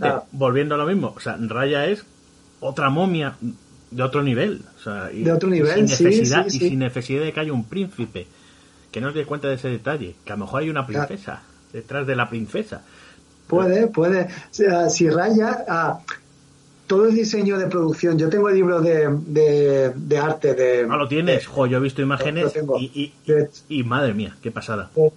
aquí la gente de podcast no lo puede ver, me podría escapar, cogértelo y enseñártelo. Ah, lo de siempre. No que te lo robo. ya te dejaré. Eh, el curro que hay en cada mundo para que salga casi 10 minutos. Ah, pero, pero, pero nada sobra ni nada falta y a mí la, vi, de hecho la vi en el cine dos veces, me, gustó tanto que, que la vi dos veces en el cine. Y, me parece brutal. Y, el, programa para mucha gente, pues claro que tiene cosas un poco infantiles, porque es una peli que... para niños. Para, que apela a ser para todos los públicos. Que no muchas veces eh, una peli para niños, eh, a lo mejor es solo para niños. Yo llamo a pedir para todos los públicos la película que puedo disfrutar yo con mis cuarenta y pico años y, mi sobrino. y, y, han cogido, yo creo que la película por los peores motivos, porque incluso Mitchell contra las máquinas es un peliculón. es un peliculón sí, sí, ah, de, tres países y raíces. Es una película fantástica. Lo que pasa es que dicen, que como no ven las películas de animación, pues ¿cuál, cuál es la de pisar? Esta, pues entonces Pixar. Bueno, pues vale, pero es mejor Luca. Es mejor película. Es mejor Luca. Y, por ejemplo, lo que lo que hemos estado hablando antes, eh, Bell, la de hace poco, que se ha estrenado en España, la película de, de, de, Mamoru Osora, el director de, de la Bestia y, Summer World, joder, es una no entiendo cómo lo entra a los Oscars, me parece una película eh, soberbia, o sea, que salí encantado de esa película, o sea, de hecho, incluso mejores que las cinco nominadas, y no y bueno, no he visto Flea, así que no puedo opinar, pero bueno, Flea la animación es una animación, una película de animación más convencional, pero a lo mejor es la historia, la historia que cuenta de, de un gay, que a lo mejor todavía, eso todavía a, los señores y no tan señores de, la academia, eso de, bueno, que ya, ya, ya hemos dado el Oscar a, a Filadelfia y con eso ya hemos cumplido eh, el, cupo de aquí a 100 años. Hombre, no, no sé, al mismo tiempo te digo, estamos divagando ahora con los Oscars, como que la verdad, la secundaria de West Side Story que se come a la protagonista, que de hecho es el típico papel que hace una estrella de verdad, porque eh, tiene casi ella más carisma que los dos protas. Anda, que no ha estado diciendo todo el rato en la ceremonia, soy la primera latina, queer, que le han dado el premio. No, o sea, no deberías estar diciendo eso. Hombre, en los Estados Unidos del Trump tiene su sentido. Puede, pero, pero yo creo que al final lo que estamos viendo es que se, se están dando premios por, por cuotas, o sea, que es lo que ha pasado un poquitín en esta ceremonia de los Oscars, que no sé si tú has seguido un poco la trayectoria de las últimas semanas, la directora Jane Campion la cagó cuando en otros procesos de crítica criticó, eh, dijo que ella lo había tenido más difícil que las hermanas Williams. Y debido a eso... Bueno, es una llorona porque con el piano, en fin, por cierto, el piano... te cuento, te cuento, desde las últimas dos semanas ha habido editoriales en The Guardian, en Variety, en Hollywood Reporter, en el cual de poner a, Jane Campion de ganadora han, se han decantado por Coda. Ya, no, ah. eso me lo imaginé. Ah, se han decantado por Coda de forma brutal. Y si no le han quitado ya el Oscar a ellas porque es mujer. Ah, incluso veía editoriales de Variety hablando de quién debería ganar, que son, como la gente vota hacia finales, hay mucho académico eh, que vota siguiendo lo que dicen estos líderes de opinión de estas revistas, que a diferencia de los líderes de opinión de ciertas revistas españolas que nadie hace caso, Variety sigue, sigue teniendo poder, eh, pues claramente ha habido un, cambio de tendencia en dos semanas y entre ellos estaba el tema de las cuotas. El que no se valore de verdad una obra artística por sus valores artísticos y que se valore por el número de digamos, eh, vamos a poder decir que ya hemos tenido eh, X directoras mujeres eh, ganadoras, que es la tercera. Muy bien. Y vamos a poder decir que ya tenemos a cuantas latinas como mejor actriz. Eso lleva al desastre en el que están ahora mismo la ceremonia de los Oscars con, con audiencias que caen, que aunque hayan dicho, esta haya subido, no, ha subido, pero ha subido ridículamente. Que digamos, la, mayor fiesta del cine hasta hace poco, digamos, de cine comercial, no le interese a nadie, deberían replantearse un poco las cosas de cómo valoran las pelis, de cómo no echan a Will Smith. Mira que lo acabo de defender antes diciendo que no deberíamos recordar a Will Smith por su operación, pero Will Smith, claro que los académicos sabían que, que el Oscar era suyo. Le echamos pero si vamos a dar el Oscar, pues claro que echáis. Porque ha pegado a alguien en directo en un programa de, de, digamos, de cobertura planetaria. Pero como se lo vamos a dar a Will Smith, que es que queremos la medallita de, de que somos unos premios diversos, no echamos a un tío que merece que le echen de la ceremonia. Y cuando pensamos en cuotas, que aquí en España también pasa, eh, llevamos a, a no pensar en calidad artística. Sí o sí. Sí, sí, sí, y, y eso es un problema que yo, al menos, como a mí me toca, y mira que yo, si de, repente escarban y buscan podcast, a mí no me conviene decir estas cosas abiertamente, pero las digo porque o, o somos la gente que hacemos cosas o queremos hacer cosas, las que lo decimos abiertamente diciendo que esto es erróneo, esto es erróneo, no es forma de valorar ni premios, ni, ni, el, ni, ni, con, ni, ni el valor de una película en cuanto a crítica. Yo he leído muchas críticas en Variety de, oh, es una película fallida, pero que tenemos que defender. Eh, no, o sea, es una peli fallida, pero la tenéis que defender porque la directora es una mujer negra. Estoy hablando de la, de Ava DuVernay de Disney, que no vio nadie, que fue un fracaso, que todo el mundo, incluso mejores la gente que hablaba bien decía que no funcionaba. Pues no, tío. Por mucho que sea una mujer directora negra, si ha hecho una mala peli, eh, yo no veo el color de la piel o, o el género de la persona que está dirigiendo. Yo veo si el resultado final es una película como La momia de Stephen Sommers, que es redonda, o es una película totalmente fallida que no comprende eh, ni siquiera el género en el que se está moviendo. No, y aparte que hay películas, digamos, menores, no menores pues sean malas, sino de menor presupuesto, recaudación, hechas con cuatro duros, que son mucho mejores muchas, muchas, muchísimas veces que, que, que las grandes superproducciones detrás de grandes nombres. A ver, Spielberg ha hecho películas malas y parece que es tabú decirlo. Charles Gentos, que lo que quería decir antes, ha dicho burradas más grandes que John Wayne, pero siempre se la ha defendido. Vale que sí, que fue el fit, pero que, Claro. que hostia, que ese tío sí que echaba pestes por la boca. Bueno, ya en sus últimos años ya ni te cuento. Claro, sí, él como presidente, digamos, a, a Charlton sí que no le voy a defender. Ah, porque lo de Charlton con la asociación de rifles ya es un grado más. No, aunque él como persona haya podido hacer cosas raras, tal, pues justamente eh, vi el feed eh, durante la pandemia y Charlton Heston, dentro del el estilo interpretativo que había en su época de galanes, pues era un buen actor, tío, y, y- y no hay que restar eh, eh, el valor artístico de lo que puede hacer una persona de Vietnam. Claro, claro, claro. No, no, Ana, que no hay. Yo siempre pongo el ejemplo de lo de Oasis, de los hermanos Gallagher. Son no gilipollas, pero hostia, no quita valor a, a- a toda su música.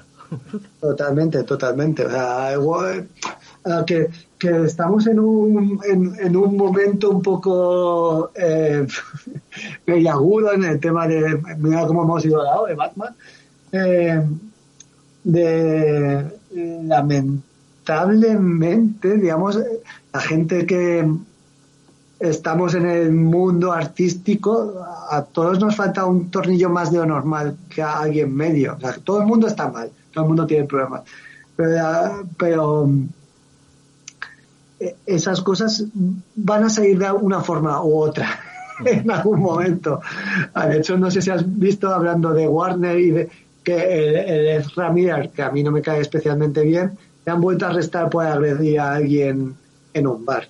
No sé si justificadamente o no, o a todos nos están cantando eh, The Voice o sobre todo Homelander. Homelander la arrestaron en España hace poco por meterse en una bulla en un bar. Que, bueno, no pues, meterse, hacer, hacer en la bulla. Claro, hacer la bulla, ¿no? Ahí no me meto porque no, no he ido al acta ah, policial, pero que eh, que Hollywood, sobre todo Hollywood, aunque o incluso nuestra industria, no sé si has visto, eh, ya que estamos hablando de suciedad, voy a hablar de industria española. La entrevista que hizo el otro día Evo de, a, a, a Verdú con Trueba, diciéndole, oye, ¿y ¿por qué no hay ningún caso Weinstein en España? Y el Trueba dijo, no, hombre, porque eso son, es cosa del cine de 60, 70, del franquismo. Y Verdú le dijo, no, no. no. Coño, si Verdugo ha ¿dónde- dicho, anda que no ha dicho cosas, anda que... Claro, pues, pues le paró en directo y dijo, mira, a mí esto, me, tú ya sabes, porque yo te he contado que esto no es así. A mí me ha pasado esto, a mí me ha pasado aquello sin concretar y me ha pasado en 2012 como ahora. Pues en esta industria que se intenta como vender de, que es muy limpia y muy cristalina y muy guay, pues hay muchas oscuridades en todas las direcciones y en todos los espectros políticos. Eh, con lo cual, ya que hay mierda por parte de todo el mundo, lo que deberíamos es valorar las obras por lo que son, por las obras, no por quién está dentro. Sí, pero y muchas veces... quiero decir que los que vienen a este podcast no vienen caucionados. No les obligo a hacerme trabajitos finos. Vienen porque quieren. claro, como yo. Aquí despotricando ahí y soltando... Y, volviendo a The Batman, eh, no hemos dicho el papel de Paul Dano. Eh, este River que este acertijo. Lo llaman así sí lo llaman acertijo no sí él sí de alguna manera. Pero además bueno algo que no lo he dicho que estamos hablando que este de Batman eh, digamos que los villanos bizarros de Batman están empezando a aparecer ahora. O sea porque él, él, ha limpiado Gotham de, de, de, corruptos de ladrones de violadores o sea de, de digamos de criminales comunes. O sea lo más raro es este proto Joker que en un momento dice que a un tío le mandó Arkham, pero que digamos que los Poison Ivy, los Mr. Frío, Mr. Freeze, eh, el mismo Joker, Killer Crow y eso, que no vamos a ver nunca en este universo, por cierto, o sea, vamos a ver a villanos mucho más mundanos, eh, empiezan a aparecer ahora, bueno, mismamente lo he dicho, o sea, el, un proto pingüino, que no va a dejar de ser un, un villano, un, un gángster sea, un, padrino, o sea, no, no va a ser ese, no, no le vamos a ver con el monóculo y sus paraguas. o sea, lo que nunca digas nunca jamás, pero puede, que tengas razón. Lo que vimos en la serie Gotham, dudo que lo veamos. Ya, cierto. Yo creo que eh, este Reader, digamos, tiene raíces realistas y cinematográficas muy claras con el referente de las el asesino de Zodíaco de San Francisco, que curiosamente Fincher también hizo una película y de la que Matt Reeves, Matt Reeves no, no oculta eh, lo mucho que gusta el cine de Fincher.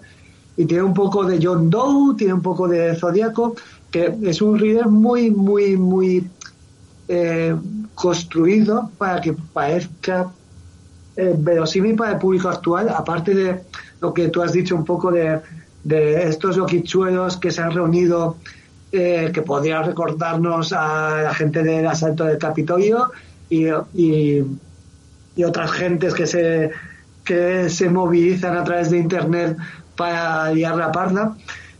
que todo nos parece verosímil. Yo justamente, justamente el final, eh, esta delegación de, de sus actos maléficos por parte de sus mm, colegas de Internet, es otra de las cosas que yo creo que, le resta carga dramática, porque aunque tenga sentido, debería haber estado quizás anunciada previamente.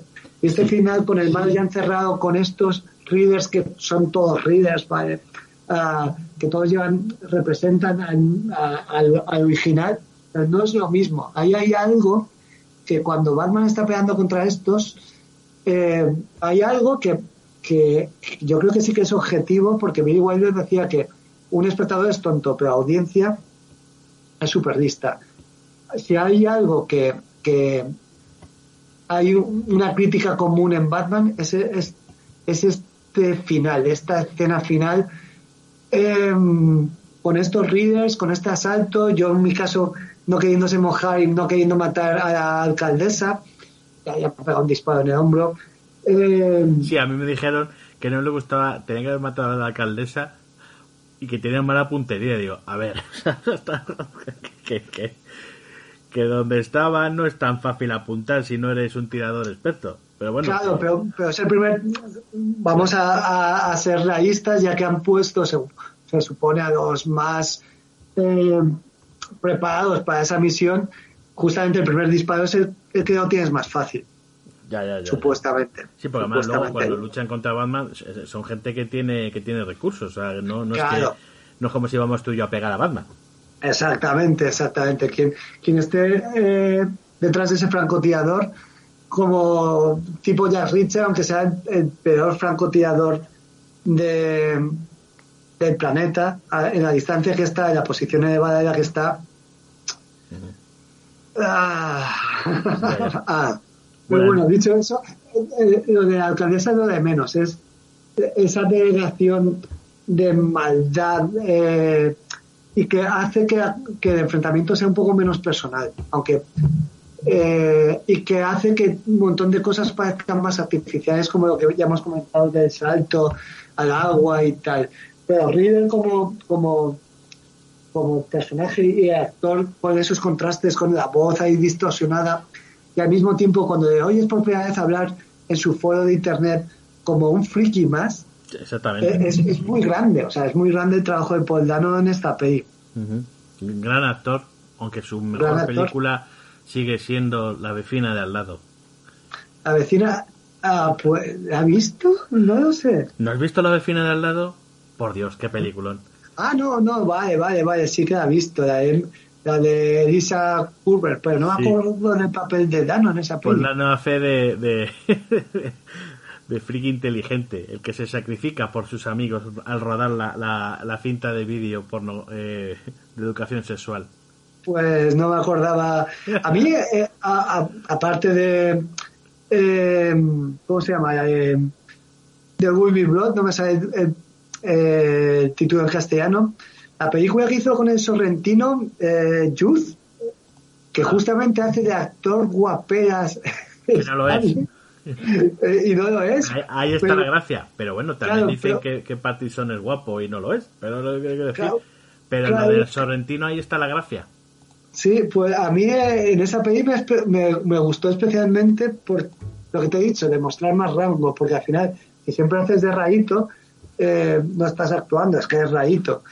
Uh, pues eh, hacer de actor Kayan superestrella me, me, me, me sorprendió y me gustó, porque a pesar de que no tenga cuello, el tío, pobrecillo, eh, sí que te crees que pueda ser un galán. Ah, y eso es por gestos, por seguridad de, de, de expresión corporal.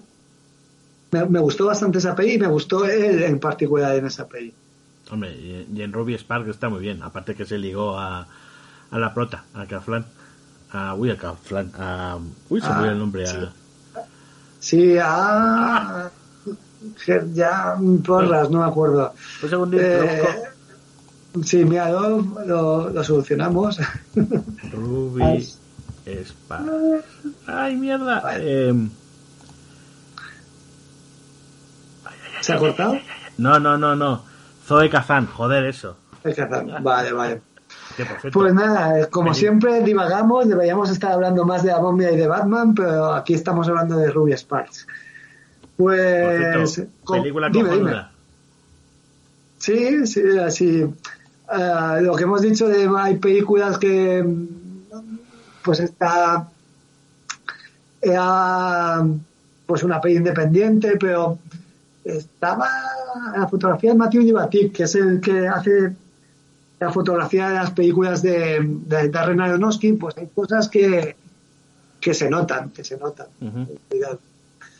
Pues no sé, yo creo que queda poco por contar más. ¿Tú qué opinas? Yo creo que antes has dicho ya Richard y se me acaba de ocurrir una idea para el próximo, para el próximo Chick Plus. Y no hablo de Tom Cruise, hablo de la serie ya Richard y las películas de acción de ese estilo y series. Series, yo pues tengo que decirte que ya he visto ya Richard y me gustó dentro de que el, el capítulo final no está a la altura del resto de la serie sobre todo por tema presupuesto, pero me encantaría hablar de Jack Richard porque me encanta la primera de Tom Cruise. Ah, y, la primera sí, la segunda como si no existiera. Eh, como la si segunda no se nota que hicieron... Si no visto. Sí, nada. pero a diferencia de tener a Christopher McQuarrie como director claro. y tener al del último Samurai que no me acuerdo cómo se llama. Uh, y seguramente haciendo una, una peli en la que él lo hizo por, a lo mejor hablo mal, puede hacer caja, y, porque se nota, no hay, no, no está el amor de la presentación de Macquarie del de, de francotirador cargándose a la gente eh, desde el parking es un peliculón a mí ya Richard la de Tom Cruise me parece un peliculón primera, por mucho que no la segunda la primera, sí, sí. es que no funciona nada me... la, la, segunda no funciona nada funciona nada y la serie de Amazon pues yo creo que adaptándose a este siglo XXI y, teniendo sus licencias, su amiga eh, casi tan capaz como Richard, que no está por las novelas y tal, eh, funciona bastante, bastante bien, la verdad. Vamos, que podemos hablar de Banshee, de, eh, de esta... Sí, claro, para mí, muy bien, para mí, desde Banshee no había una serie, digamos, de género negro eh, como dirían los americanos, unapologetic, violent and sex. Eh, que sí, que, tiene que haber series de estas. Y de hecho la prueba no, es de las series más vistas de Amazon Plus en Estados Unidos. Sí, no, no, no aparte que a, mí, a, mí me, a mí me ha encantado. O sea, yo y a Richard, más que a mí, el Alan, eh, Richard Bonner, el protagonista de Café de ya Richard, todo lo que ha hecho me ha, gustado, sobre todo en Blue Mountain State, una, serie, una, comedia gamberra de universitaria que muy poca gente ha visto, por desgracia. Yo la he visto y me encanta y de hecho eh, el tío eh, Llevo la serie, cambiaron al pronto, ¿no? Me acuerdo de la primera y segunda temporada. No, no, no, seguía el mismo. Para el segundo, aquí, aquí cambiaron, cambiaron a alguien importante, ah, al, al quarterback negro, ¿no? Ah, hubo un cambio importante en el casting. Que era, que era el, el, el, el erótico de Kim Kardashian y que además hacía de Pete, el amigo de, de Clark Kent en Smallville. Correcto, correcto. Pues, pues se me ha ido el nombre del actor que hace de Jack Richard, pero ha hecho una, una entrevista recientemente en el podcast de ex Luthor de Smallville, que no me acuerdo del actor ahora mismo, que entrevista a actores y habla mucho del de proceso de producción de, de Richard y cómo fue un infierno para él. Ah, que estaba súper orgulloso, que tenían que hacerlo así, porque tenían que darle una fecha, que no va a pasar lo mismo en la segunda temporada porque les están dando más recursos y tal. Pero me pareció, hizo que aún valga más el trabajo de este actor, porque nuevo campeón, tío. Currando seis días a la semana, con horarios infernales, con dos, dos unidades, teniéndose que aprender monólogos brutales que mucha gente dice, si no hace nada, ¿cómo que no hace nada este tío? Está haciendo coreografías de pelea, diálogos expositivos del el, lenguaje, corporal que tiene. Porque claro, el, tío es un crack. Y aparte, como persona, me parece que es un tío que desde... Ya me llamó la atención porque era una tortuga ninja en las pelis de Michael Bay. Pues él fue de los más vocales diciendo que les habían tratado fatal, de que eran las estrellas, pero por ser actores de CGI eh, les ocurrió mil perrerías. Y yo creo que no ha currado tanto este tío porque ha sido siempre un poco bocazas, para mí en el buen sentido, pero en el sentido de la industria, de los que dice demasiadas cosas. De hecho, me sorprendió que echara tanta mierda a aunque la justificara de la producción de, de Richard por las condiciones en las que rodaron, pero me parece, lo que te, he dicho, que, que se necesitan más actores como este que muestren el lado oscuro, los compromisos que se tienen que hacer, eh, porque no siempre puedes hacer todo lo que tú quieras, y se mitifica cuando esto muchas veces nos hemos quejado del director de Jack Richard 2, a veces es un curro, a veces no es la peli de tu vida, a mm. veces tienes que pagar las facturas, ah, y a veces no, que eso lo ha dicho muchas veces Michael Caine, de eh, oye, Tiburón, 3, me pagó, me pagó el chalet en la isla. Claro, exactamente, pues, pues sí, ah, no hay que proyectar nuestras frustraciones en alguien que a lo mejor ha hecho un curro alimenticio porque le faltaba pasta. luego si no, encima no es bueno, pues no ve más curros alimenticios tuyos. Pero, pero bueno, como siempre divago demasiado. ¡Párame dos pies, Marcos! Bueno, para terminar, el, eh, es Alan eh, Richson. Eh, y, ah, ya, ya me tiene unos en series que molan un montón. Hizo en Sci-Fi eh, Blood Drive. Un, no la ha visto, esa no la ha visto. Ah, pues súper divertida, más con una, una actriz española eh, una amalgama de serie B cutre, pero una mezcla de todo. Eh, todo lo que se te ocurre de juntar más más con películas de, de gore, eh, de, de Bastey, de, de Yannick, eh, de Yannick, de Peter Jackson, o sea, lo tiene toda la serie. Pues me anoto, me anoto. Y donde me gustó mucho fue en Titanes, haciendo el, el papel de Halcón. de Halcón, sí. Que junto al Robin barra Nightwing, al Richard Chagüez, o como se pronuncie, no, eh, es, el mejor, es el mejor actor eh, de la primera temporada, porque Paloma es muy mona, pero ninguno, ningún actor tiene más rango que, que estos dos en la serie. a estos dos eh, se comen al resto con patatas. Pero para eso está también la de un patrol para mejorarlo todo. Que sale, también, también. Que sale Brennan Fraser. Pues nada, Fernando, creo que ya tenemos pues- temita para, para el próximo Chili Flux. Vale, vale, y como ya me has visto, ya estoy preparado. Podría hacer un podcast ahora mismo de Jack Richard con los ojos cerrados. Veo, sí. Pero como me voy a tu casa a robarte el libro de raya, pues vete a pues, Perfecto. Pues Marcos, un placer y hasta la próxima. Hasta la próxima. No quiero sonar reiterativo, pero debéis volver a ver la momia, revisitarla, disfrutarla por primera vez. Da igual verla cinco veces al día. Hay que verla. Dar, las gracias a Fernando por pasarse por tomar un Flux para hablar de cine. Como ya veis, ya hemos pensado en un nuevo tema, por cierto, molón, para el próximo programa en que venga Fernando y ya sabéis, si queréis saber más cosas de Fernando y todos sus proyectos, tanto cinematográficos como el mundo del cómic, por su cuenta de Twitter en arroba twistcomics y bueno, y si queréis seguir mis polladas, mis tonterías, mis comentarios ingeniosos en arroba tufh podcast. poco más puedo decir, niños y niñas, que os lavéis los dientes, lavaros las orejas y a bailar.